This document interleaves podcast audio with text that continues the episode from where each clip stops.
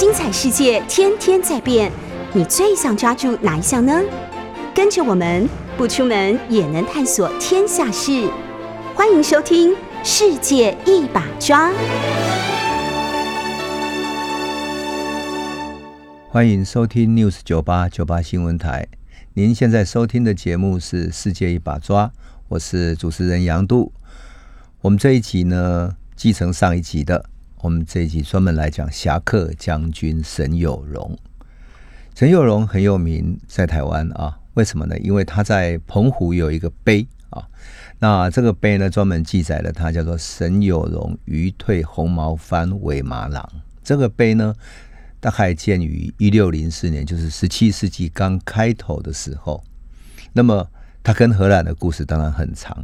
可是，沈有荣这个人实在太有趣了哈，所以我们这一集专门来讲他。刚开始，我想问大家一个问题啊：我们说明朝的时候，有许多人到台湾来，有海盗，有渔民，有商人，对不对？那谁是第一个攻打台湾的明朝的人？就不管是海盗或者是军方，有没有人来攻打台湾呢？那为什么要来攻打呢？是严思齐吗？是郑芝龙吗？当然更不用说郑成功曾经攻打了荷兰，对不对？那这一集呢，我们就来讲这个第一个攻打台湾的人，叫做沈有荣。他为什么攻打呢？因为他要来打海盗。那这个故事是这样的：沈有荣啊，他刚开始就是一个。年轻时候就是一个有谋略、有胆识的人哈，而且像游侠一样。我们上次也讲过，他年轻时候能够骑马射箭、挥刀上阵啊，算是一个很勇敢的一个一个侠客型的人。那么他先去蓟辽总督，就是东北那边蓟辽总督李成梁那边。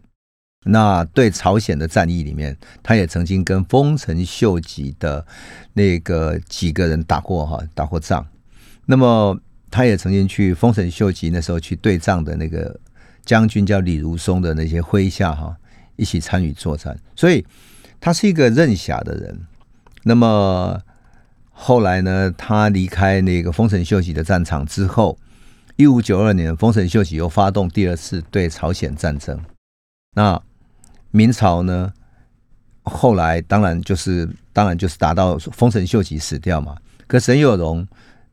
之后就申请了退休，那么告病返家之后，回家陪伴了母亲三年的岁月。哈，那当然，等到后来丰臣秀吉又开始要发动战争的时候，他就被福建的巡抚叫金学成这个人，金学成这个人把他找回来，负责福建沿海巡访的工作。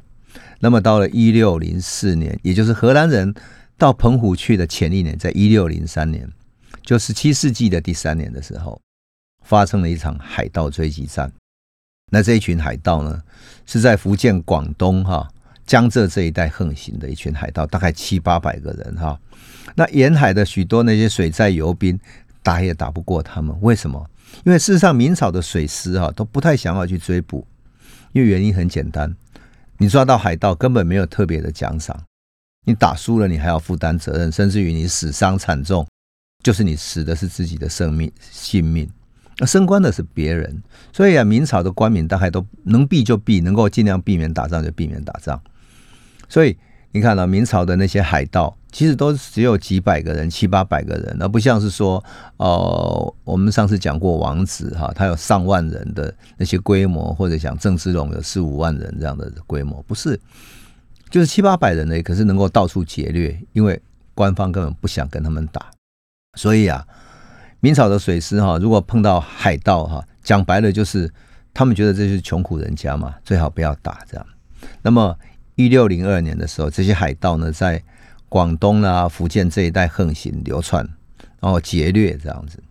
最后他们听到说，哇，这个沿海这个福建沿海这个将军哈，沈有荣已经开始在准准备兵船，要准备去沿海去剿讨他们，追杀他们了。于是就逃啊，从大陆的沿海逃出来，逃到哪里？逃到乌丘。那乌丘附近就是澎湖嘛。又逃窜到澎湖之后，听到在那边听到消息说沈有荣可能会过来，因为那里离泉州就是大概一天半两天的航程而已。他觉得不太对劲，就又逃逃到台湾，用台湾当基地去出海去打劫。当然沿海这些呃商贩啊、商船就觉得很困扰嘛。那明朝水师也不敢来台湾打，为什么？因为台湾的那些海岸地形啊，实在是明朝的水师非常不熟悉的。台湾海岸地形有一个特别的，就是说它有很多流动的沙洲。我们都知道，每年的台风季节会从山上呃大雨会冲刷下来许多的沙土，那沙沙土到最后沉积到海边去了，那流出海外之后，就就留在海边变成一个沙洲。那沙洲的水。比较浅嘛，所以我们叫它扇哈，就是比如说扇或者几坤深几坤深这样哈。那这个地形是漂浮不定的，所以啊，你如果船太大，像水师那种大船，很容易就在在退潮的时候搁浅了。那你如果涨潮的时候追进来，然后结果退潮的时候搁浅，你可能就被人家围杀在那边了。所以海盗船当然很小嘛，所以它就可以很容易进入港湾，逃过这些追捕。那因此明朝水师不敢打。可是呢，沈有荣不一样。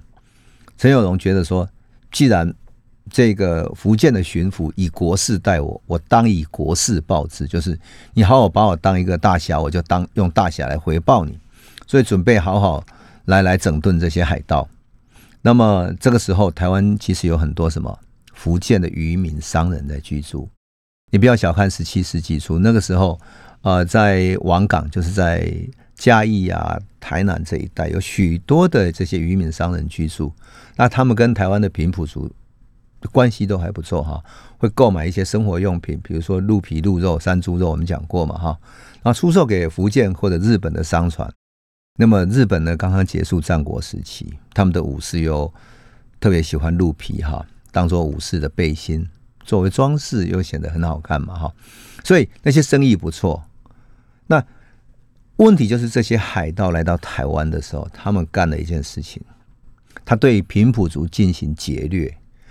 一个海盗哈，你如果到一个地方要去做补给的话，你千万不能去那里去烧杀掳掠，因为否则你下一次就没有补给了。可是这一群海盗很笨，到台湾来烧杀掳掠，这样，也就是说，他他到处抢食物，他不好好去跟人家交易，用抢的，结果呢？就给了沈有荣机会。沈有荣听到那些从台湾回到大陆去的小商人讲了这个消息之后，他就不急着行动了。他派了几个商人、渔民到台湾来打听啊。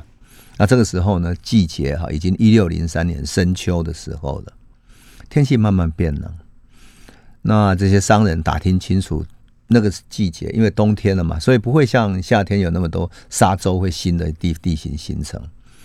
那商贩就打听清楚海盗藏在什么地方，哈，哪里是他们的窝巢？你想七八百个人要藏起来，要要找地方居住也不容易，所以必须有一个有有一个可以那些临时住的那些啊，比如说寮子啊等等的。那打听清楚之后，回报给沈有荣。那沈有荣在福建悄悄的练兵，他为了不要怕他的士兵兵荒，哈，他也没有说要出海去追剿海盗。因为正常的训练是秋天练到冬天，然后春天才会出击嘛，没有人会冬天出动的。可是呢，他练到冬天的时候，一边买火药，一边练兵，一边买船等等，还有买补给哈，把一切都弄好了之后，这一年哦，农历的十二月十一日，其实已经快过农历年了。我想寒冬腊月哈，越来越冷了，那海风更加是寒冷无比哈，而且浪也比较高，比较急。所以，大部分的渔民商船都不会出来了。可这时候大军要出征了，他的士兵啊，还有开船的那些船工啊，都非常不愿意出海。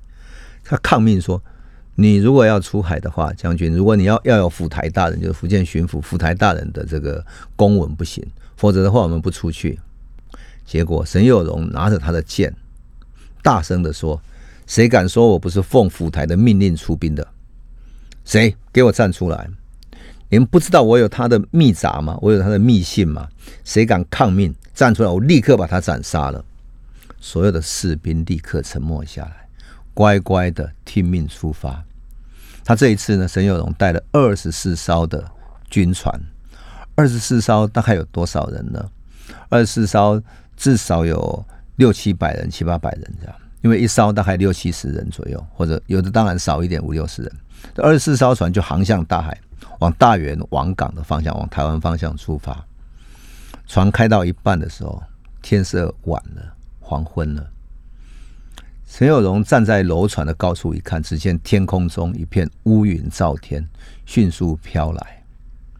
我想这时候的东北季风非常的强大。我们都知道，台湾有时候东北季风那种冲风吹起来呼啸而过，啊，甚至于像像台风天一样那么强大。更何况在澎湖那边，如果我们去过澎湖，就知道冬天的海风有多大啊。陈有荣觉得起风了，海象非常不妙，但是他也不敢说。到了天色暗了以后，突然刮起大风，涌起巨浪。他的船队在黑暗的天地之间，互相没有办法打讯息了，因为本来他们都有看一些灯或者用旗帜来对看，所以船队可以互相跟着啊，二十四条船可以互相跟着。结果就在被海浪打下打过来的时候，他整个船队被打散了，而且呢，海浪风非常大，所以整个散了之后，船也非常危险，在海上漂。结果，沈有荣的船很幸运的漂入了澎湖南边的一个港湾里面去。他正在喘息的时候，有几条船也一起飘过来了。等到天一亮，他算了一算，只剩下十来艘船而已，损失真的很惨重。其他的船不晓飘去哪里了。沈有荣想一想，海盗的船，据渔民回报说有七艘，算算彼此的兵力差不多。对方如果是一个乌合之众，还可以一搏。他就说：“好，我们有这几艘船破窝道足矣，所以他们就进入了澎湖湾停留补给，就补给水啦、补给食物等等。然后呢，再从澎湖出发，过了一天一夜之后，就到达台湾的王港了。那这些海盗从来没有想到陈有荣会在寒冬腊月竟敢出击，冒着生命的危险来打。结果一打进去之后，他们被突袭到了，大败而逃。他们一边逃。”一边就把那个抢劫来的东西一边丢，然后放火烧船，整个在几千人在那个海岸边上就打了天下大乱了。这样，那沈有荣因为他的部队有士兵有训练嘛，所以直接击垮了这些海盗。那历史记载说，哈，沈有荣是从福建转到澎湖晋级台湾的第一个第一个福建的明朝的将军。当然，从这个之后，有荷兰啊、郑成功啊、施琅、法国、日本等等，都是从澎湖转到台湾的战略。所以我常常说哈，当我们要了解台湾史的前传的时候，澎湖是不得不看的一个一段历史哈。但是好玩的是，这个陈秀荣击垮了海盗之后，做了一件完全大家想象不到的出格的事情。什么事情呢？海盗是不是到。各地去劫掠许多财物、金银财宝、布啊、书木啊，甚至于从平埔族那里劫来的鹿皮、鹿肉、米啊、麻油啦、乌鱼等等的，他把它收集起来之后，全部都分给他的士兵。哇，他的士兵非常的开心，觉得终于是是好好出来打仗。可是他面对官方有人在质疑他了。他说：“你作为一个将军，你去劫掠回来的，不是要往上交吗？”要官方的话，你应该交给官方去啦。你怎么可以这样就分给你的士兵呢？哎，沈有荣这个大侠居然回答他说什么？他说：“士兵在寒冬腊月舍命出来作战，你以为他们是不要命的吗？难道是他们是因为忠孝吗？要忠于国家吗？孝顺父母吗？当然不是。人性是贪利的，人就是为财而死，他们正是为了奖赏来打仗的。”你怎么可以在他们亡命杀敌之后夺了他们的钱财，伤了他们的心呢？这些钱是他们卖命得来的，给他们是应该的。他一分钱自己都没有拿，所以官方的人谁也对他无可奈何，谁也没有话讲。可是他的士兵就敢于跟他拼战，因此他赢得这些首相将士的敬重，所以他的士兵的向心力特别强。他也像大侠一样，带着这些人去。带着这些穷苦人家的人在海上打仗，所以啊，沈有荣在历史上是非常有名、能够作战的一个人。可是，一六零四年荷兰人来，那可不比海盗啊！他们三条大船，每一条大船上面呢，有多大呢？大到大概五十公尺长的这样的一个长度的大船，有上千人，而且每一个都是训练过的。那更何况他们船上有大炮。而且是训练过的能够打枪的这些士兵，所以陈友荣就完全是不对等的要去对抗他了。那么他怎么过去呢？我们上次曾经说过，对不对？这个时候的澎湖已经不再是一个普通的地方了。好，我们上次曾经说，一六零四年荷兰人到澎湖的时候，就放出风声。到泉州、到漳州、到各地去，到福建的沿海去了，说啊，荷兰人来了，他们要来做生意了，几条大船开过来，所以想要做生意的快过来。所以他他们在一六零四年八月七号，八月七号这一天，因为啊，这个历史记载是荷兰人他们给呃，就是巴达维亚总督的报告，就写给那个东印度公司的报告里面留下来的记录，是一六零四年八月七号到达了澎湖。放出风声之后，各地的小商贩就来了。那你想啊，上七八百人、上千人的荷兰人要吃饭、要喝酒、要吃肉、吃菜，对不对？所有这一切要从哪里来？澎湖没有那么多东西啊，澎湖只有鱼嘛，啊，顶多种一点啊青菜等等的啊，还有山上，比如说有一些羊哈，有一些野放的羊啊，有点羊肉可以吃。所以很多小商小贩就从泉州过来了啊。那么上千个船员在这里，会不会要消费呢？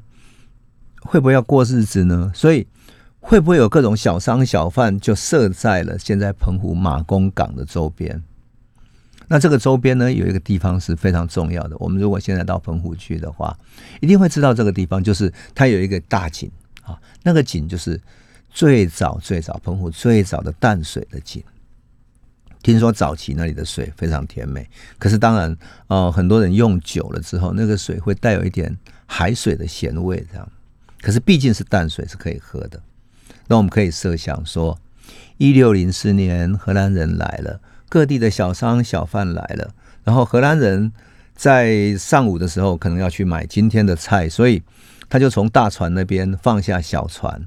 我们都知道荷兰那个大船是很高的，所以你真的要靠到澎湖的岸边去，那些沙岸边去，一定要换上小船，然后船员才能够跳下船去，然后上岸去买东西。这是一个，另外一个七八百上千人，你要不要去那里消费呢？所以会不会是上岸去买酒，去酒馆里面喝酒？会不会有人开小酒馆呢？那你们也不要以为说。没有怎么可能呢？明朝时候会有小酒馆吗？会的，小小的餐厅卖一些小菜，卖的小酒都是有的。为什么？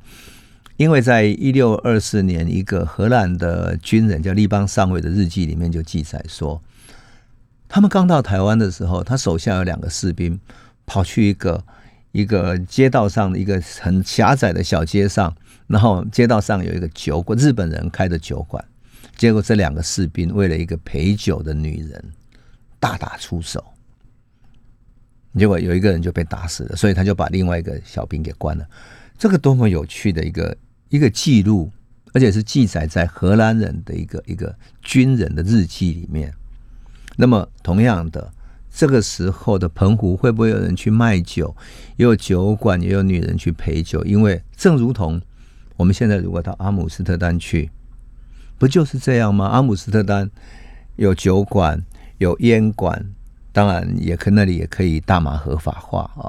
那还有那种嗯所谓的呃女性的卖淫的那些街道哈，整个是合法化的啊。你想想看，荷兰阿姆斯特丹现在的样子，以及世界上港口的样子，你就可以想象那样的雏形在。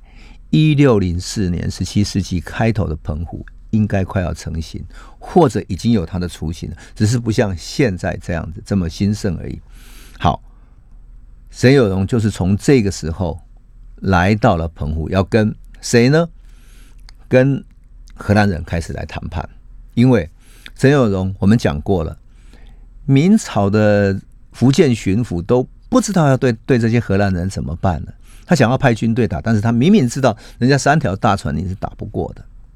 他找了沈有荣，沈有荣告诉他说：“你不要害怕，这些人是要来做生意的，你好好劝他，他会安安静静的跟我们做生意，或者他就先走离开这里，我们就可以建立商业的模式，不一定要打于是巡抚就派了沈有荣来。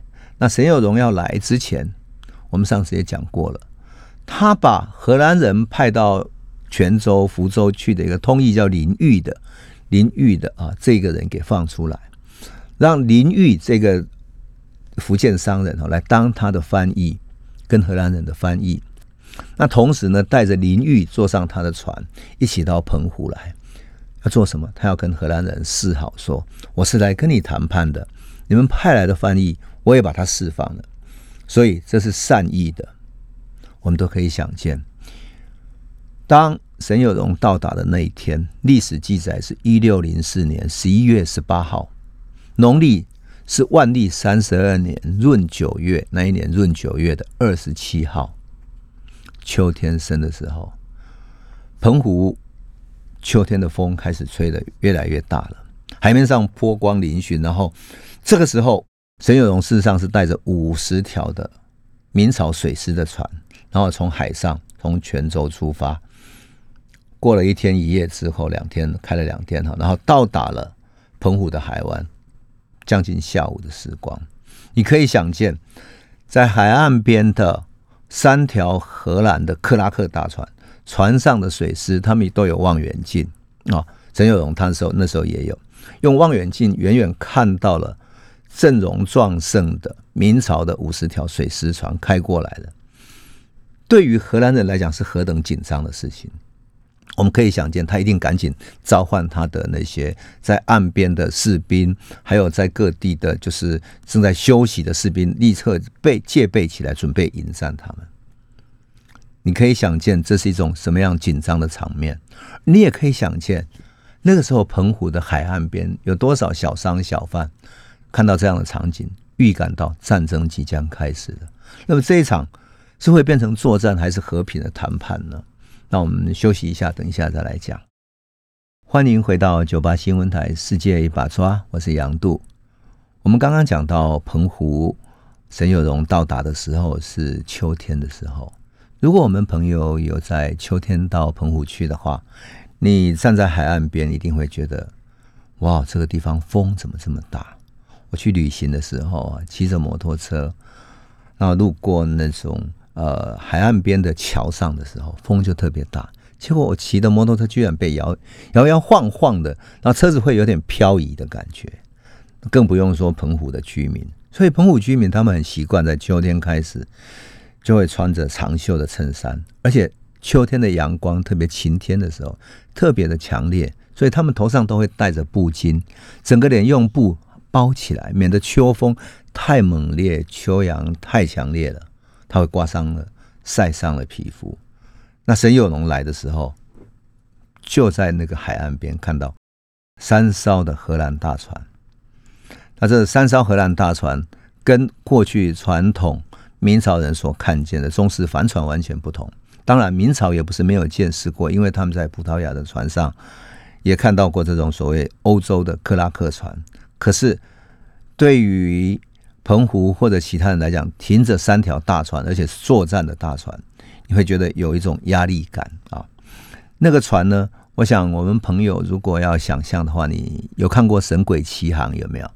就是那个啊，强尼戴普演的《神鬼奇航》啊，大陆译法叫做《加勒比海盗》哈。周润发也参与过演出嘛啊，呃，最后演出他演出周润发演一个中国的大海盗啊。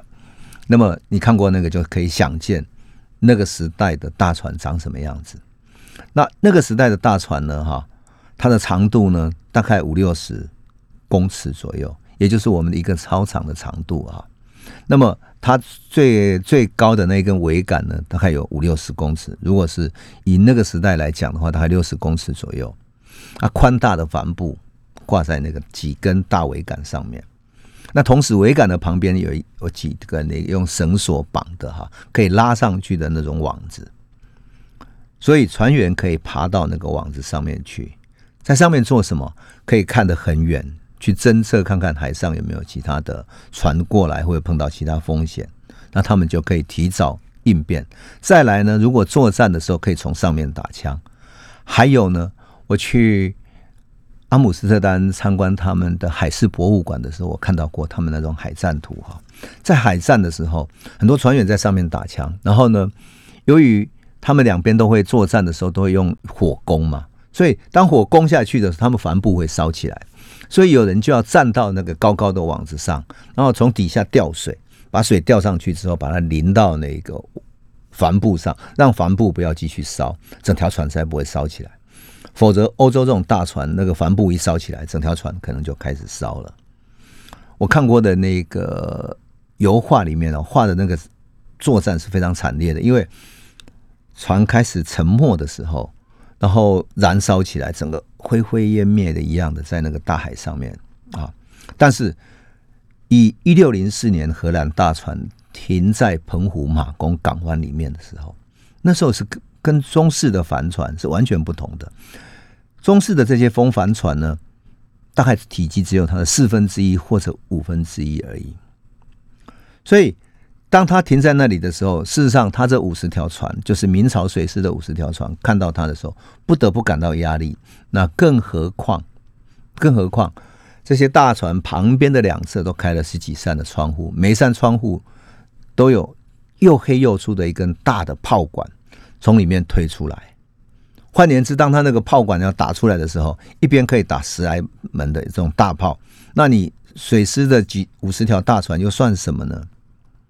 对不对？所以你就可以想见，当两边的互相对应的时候，那是一种什么样的一种场景？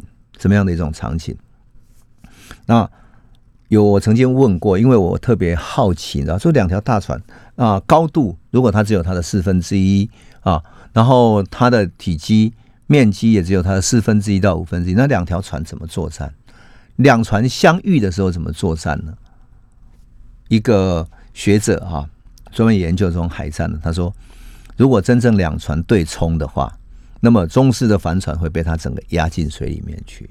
换言之，他不是说你冲过去，然后你就可以，你就可以直接的，好像可以跟它对撞，然后你不会受伤。对撞之后，整个中式帆船会被它压的，因为它比它高，又体积比它大，会压到沉沉到水里面去。那更有意思的是。那时候啊，明朝的人都说什么叫荷兰人叫红毛帆，因为他跟葡萄牙人不一样，他的头发特别红啊，皮肤也因为在海上晒太阳特别红，而且呢，我看那时候的沈有荣的记载哈，还有明朝那些水师留下来的历史记载里面，他们记记载说荷兰船上还有黑人。那些黑人是他们从非洲抓来的奴隶，而这些奴隶长得特别高大。我不晓得他们是不是从马六甲或者从葡萄牙那边哈，因为葡萄牙是从非洲然后绕过印度洋过来，所以绕过非洲的时候，是不是在那边募了船员或者从那边抓了黑人当奴隶的？总之呢，他们在他们的船上啊，长得特别高大，手长脚长啊，据。明朝的记载啊，明朝的记载当然也是一种一种传说，代表了明朝人对于黑人的观感。什么观感呢？他说他们有一种特别的本事，可以像鱼一样潜入水中很久很久，老半天都不闭起来换气，而且可以游得很远很远之后才浮出水面。这当然就是我们明朝的时候人们对于外国人的各种想象，特别是包括黑人哈。那么。这两边的水师碰上了怎么办呢？怎么办呢？结果这个时候，沈有荣到达马公港的时候，他并不是直接跟他对战的，而是把船停到马公港口去了。这个时候，他原来停在岸边就有一些明朝水师的一些属下，就在那边在布哨啊等等防御的那些人，他是不可能跟荷兰作战的，所以他们负责只是监视而已。那这些属下就有人跑来。跟沈有荣报告了，报告什么？他说有一个犯官叫高才，高才这个人呢，已经接受了荷兰人的贿赂啊，有传说是两万两的白银作为贿赂，去写公文给明朝的皇帝，同意让荷兰人来福建的沿海正式的开放贸易。那为了让高才写这个公文给明朝皇帝，所以荷兰人要给他们那么多的钱，所以这个高才已经派了他的代表一个人叫周之范的人，先来澎湖这里，要跟他们的长官韦麻郎一起讨论怎么拿这一笔钱。而且这个周之范听说哈，他要先拿钱金，因为他好拿去明朝的朝廷去包红包去做关系去了。那么这个时候，我们上次讲过啊，我。打个岔，上次我们讲过高才，对不对？高才就是一个一个宦官，是明朝万历皇帝，因为打完了那个朝鲜战争之后，跟朝丰臣秀吉打完了朝鲜战争之后，国家财政亏空，所以他就派了他的宦官到各地去，要收税，要开银矿，而派到福建来，这个人叫高才。所以荷兰人是知道这个高才这个人是可以收买的，他就通过了中国的商人准备收买他，而高才也同意了。所以他就派了他的代表过来了。所以当这个人跟沈有荣一报告的时候，沈有荣一听大惊失色，他想这是一笔大钱。荷兰人如果给了两万两，至少两万两的白银的话，他一定不甘心损失嘛，所以一定不愿意离开。如果真的变成这个局面，他不走，那澎湖要变成贸易港，这是一个合法的办法。那如果你要把他赶走，你势必要打一场战争不可，那两边都死伤惨重了。所以沈有荣立刻叫士兵说：“你把海港整个控制起来，你把周之范以及他带他来的船只全部看管起来，谁哪一条船都不许离开。现在由我们的水师来控制管理这个港口，不能让他偷偷溜走。然后他下令澎湖海岸的这些那些渔船啊、商人放话出去说，再也不许。”下令说，不许福建的商船来这里靠岸，跟荷兰人交易。如果来交易的话，就是违法的。他要给出什么意思呢？他要给出一个讯号，说朝廷真正做事情的人来了，能够管事情的、来办事情的官方的人真正来了。换言之，这是明朝的领土，我们是管这一块领土的。那么哪一个商人过来的话，就是非法贸易，他可以把他们抓起来。那要断绝什么？断绝荷兰人的其他的补给。你想，上千人的荷兰人，他如果没有补其他补给，没有食物来源，没有商务上的，比如说他想要买什么东西，有人来跟他们交易的话，那荷兰人待在这里能做什么呢？所以这个时候，沈有荣等于是重新掌握了这个地方。那掌握了地方之后，他怎么跟荷兰人来进行谈判呢？沈有荣怎么跟？那么强大的荷兰的士兵来进行谈判呢？那我们休息一下，等一下再来。欢迎回到九八新闻台《世界一把抓》，我是杨度。我们上一节讲到说，沈有荣到达澎湖要开始跟人家谈判了哈。那隔天早上一大早，陈有荣就派出荷兰的翻译，就是荷兰会荷兰文的翻译林玉。那这个林玉呢，原来是荷兰派到泉州去的，所以是他们的人。他派他去，意思就是说我跟你释放善意。那么韦巴朗当然跟他见面，因为他是他的人。他善意代表什么？代表沈有荣跟韦马朗说，两边能够正式谈判。沈有荣愿意来跟你谈判。韦马朗也吓到了，他想这个人这这么勇敢啊，这么勇敢，居然要来我的船上跟我谈判，的很好。于是他就跟林玉讲说，非常高兴啊。沈有荣愿意把你释放，这是他的善意，所以我可以接受跟他谈判。那这个林玉呢，也算是很上道，他把自己被捕的经过、被官方逮捕的经过讲了一遍，而且强调说，这一次如果不是沈有荣的话，他可能在狱中，然后像潘秀或者其他那些呃海商一样哈，会被用勾引罪、勾引荷兰人来中国的罪被关起来，那这可能是一条死罪，所以他其实是死里逃生的，他希望说。魏马朗可以好好跟沈有荣谈，而且他还告诉他说，那个高才哈，就是皇帝身边那个高才，他其实是跟是皇帝派过来的，但是他没有办法直接管理国政。为什么？因为地方上的政治的政策不属于高才在管的，地方有地方的行政官员，港口有管港口的官员，领土、经济、军事、海防等等。都要正式官员来处理，所以高才是什么角色？林玉可以跟韦马郎解释的清清楚楚。就这样子呢，韦马郎同意了跟沈有荣好好谈判。那于是韦马郎就派了小船啊，然后去接了沈有荣。然后那个小船再开到荷兰大船的旁边，让他上船。坦白说，哈，这是沈有荣第一次，或者说明朝的官员哈，第一次上到荷兰这个大船。我就不知道说沈有荣当年看到是什么哈，是什么感觉哈？那韦马朗的意思其实是要让沈有荣看到荷兰船是这么军容壮盛，而且有那么多枪、那么多弹药，这样让他心生畏怯。所以沈有荣在上去之后哈，是在林玉的陪同之下啊上去的。那么在沈有荣的记载里面哈，他自己后来的回忆录里面居然记载说，那个荷兰大船是船大如城，船大的像一个城堡。而他中式的船在旁边是不成比例的，而且他还看到巨大的炮孔从船的侧腹伸出来，一边有十来个炮孔哈。